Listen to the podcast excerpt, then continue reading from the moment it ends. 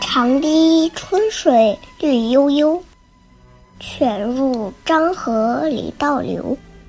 莫听声声催去棹，桃溪浅处不胜舟。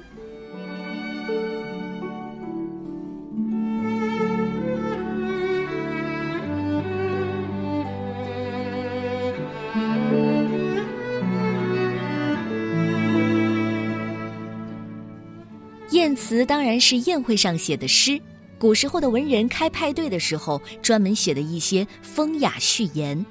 从初唐四杰时期开始，这样的宴词就多起来。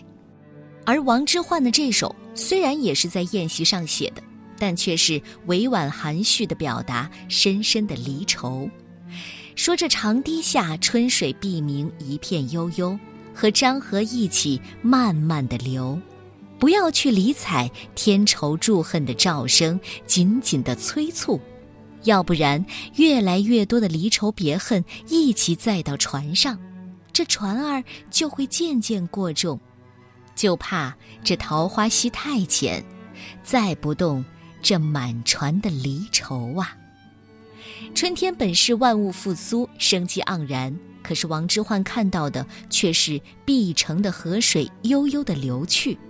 春水都能够跟漳河一道流了，诗人却不能和朋友同往，实在是这春天里的遗憾。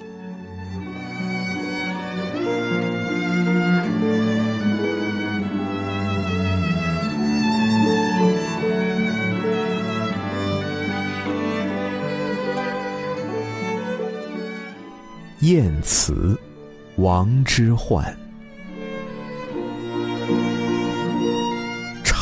滴春水绿悠悠，泉入漳河一道流。莫听声声催去棹，桃溪浅处不胜舟。